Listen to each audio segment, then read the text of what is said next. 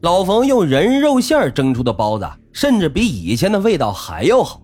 这喷香的味道随着蒸汽飘入了周边的胡同小巷里面，周围的人都被吸引了过来。原本要一天才能卖完的包子，在开铺几个小时之后就卖光了，并且这排队的人都排到了街拐角。老冯是喜出望外呀，原本杀人的恐惧和愧疚也被金钱的诱惑冲荡的荡然无存。每天几百块钱的进账也让他兴奋不已。但同时也逐渐就担忧了起来，这一个人的肉体做出的馅儿只能勉强支撑他三天，那等到这人肉包子卖完了，他的财运没准啊也就随之消失了。难道要继续杀人吗？老冯有些犹豫。话说有这么俩人，老李和媳妇呢，这几天才来到这片胡同做弹棉花生意，他们是一对外地夫妻。每年呢都会很长一段时间不在家，按照时令前往着全国各地找活干。今年的这个时候，他们来到北京，想找些弹棉花的活计，也正好满足老李的媳妇儿想看北京城的愿望。老李每天干完活都会来到老冯的包子铺里买两个包子吃，不得不承认，这包子是他吃过最香、最好吃的包子了，肥而不腻，喷香四溢。包子铺的掌柜老冯呢，也是个和善的人。老李很喜欢跟他聊天，每天做完工都会和老冯过来拉拉家常。老李作为一个离家的外地人，在本地根本就没有什么认识的人，老家的人呢也不了解情况。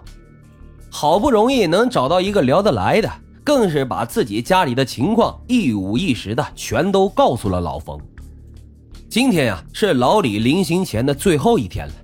老李又跟往常一样来到了包子铺，他有些舍不得这么好吃的包子，于是要了整整一笼带走了。正巧这个时候，老冯提到他的家里有两床棉花，想让老李帮忙弹一下。晚上呢，就约他到家里来，顺便也喝场践行酒给他送别。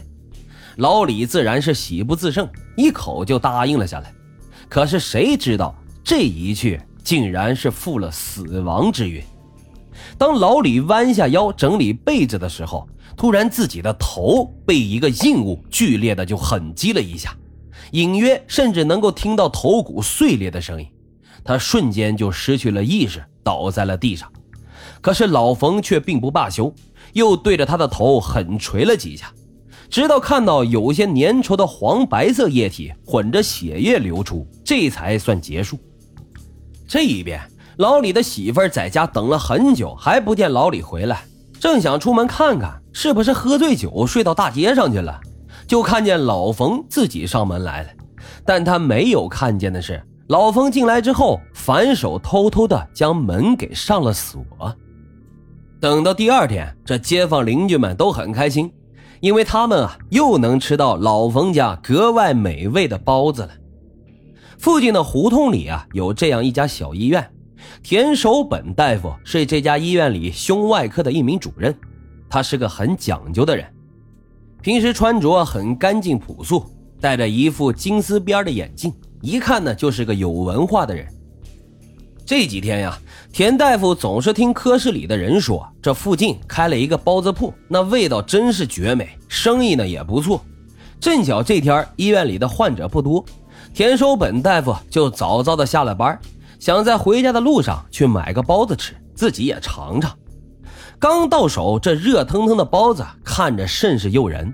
田守本呢，咬了一大口，嗯，确实比以往吃过的包子要好吃啊。可是他这一咬，这肉馅就露了出来。田守本一看，这肉馅上的肥油怎么是黄色的，还挂着一层淡黄色的油膜。田大夫咂咂嘴。这肉除了香，还隐隐的有一股甜腻的味道。这味道田大夫闻着很是熟悉呀，怎么跟死人身上的味儿似的？这田守本从医这么多年，每天晚上从医院的东门下班时，都会路过处理尸体的窗口，在尸体腐烂之前，都会散发出一种若有若无的甜腻味让人有种作呕的感觉。田大夫对这种味道那是再熟悉不过了，他几乎可以肯定，这家包子铺有蹊跷。但是他并没有打草惊蛇，而是偷偷的把这包子就送去了街道派出所，并且啊诉说了这件事情的严重性。负责接警的小王听了，那是顿时脸色大变，承诺立即将这证物送到刑侦科去化验。提验物的成分经过化验，结果为与人体构成物相吻合的几率高达百分之八十，这可不就是人肉吗？这上面也对这起案件表现出了高度的重视，立即组建了大案专案小组，准备将老冯捉拿归案。当专案组组长老梁带着警察赶到时，老冯呢还在热火朝天地做着他的买卖，排队的人依旧是很长，这些客人还都满心欢喜地等着吃传说中美味无比的包子呢。老梁让人将老冯制服之后，来到包子铺里。地面上隐约可见暗黑色、已经凝结下渗的血迹，甚至在这门后还发现了一条用油毡包着的大腿。小王早已经忍不住了，蹲在路边干呕。随行的几个警察呢，也是面如死灰。这老梁到底是多年的老刑警，还能够保持住面不改色。为了不让围观的群众感到恐慌。老梁只说啊，是老冯涉嫌犯罪了，要将人带回去审问，并未将人肉包子的事情泄露半分。当然了，这真相最终是瞒不住的。老冯最终因为故意杀人罪被判处了死刑，而传说老北京西单的那些街坊邻居们再也不敢吃大街上卖的包子了。一九八二年的人肉包子铺事件到这里就讲完了。但后世对这件事的讨论却是未完待续。那些得知自己吃了死人肉的人们，是否曾经噩梦缠身呢？